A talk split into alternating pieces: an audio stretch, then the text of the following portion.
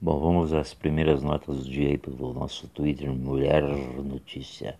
O STF oficial suspendeu o artigo da Constituição Fluminense que estende o foro privilegiado a vereadores e a decisão deve impactar Carlos Bolsonaro, alvo de investigação criminal. Destaque do Congresso em Foco desta terça-feira, 23 de junho.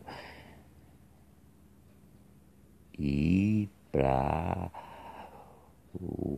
o Estadão traz como manchete que o sucesso do Bolsonaro inviabiliza o governo Bolsonaro, diz pesquisador, né, que é de fato muito é um sucesso dele mesmo.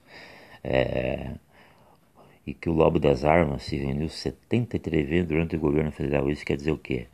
Que a indústria bélica vai ser favorecida nesse governo, já está sendo favorecida. Coisa boa, né? Armai-vos uns aos outros como eu vos armei, assim disse Cristo. É, só que não. E parece que o parecer do Senado propõe adiar primeiro turno para 15 de novembro das eleições deste ano. É isso aí, galera. Falou aqui o Mulher Notícia na pele de Elias Glaucio.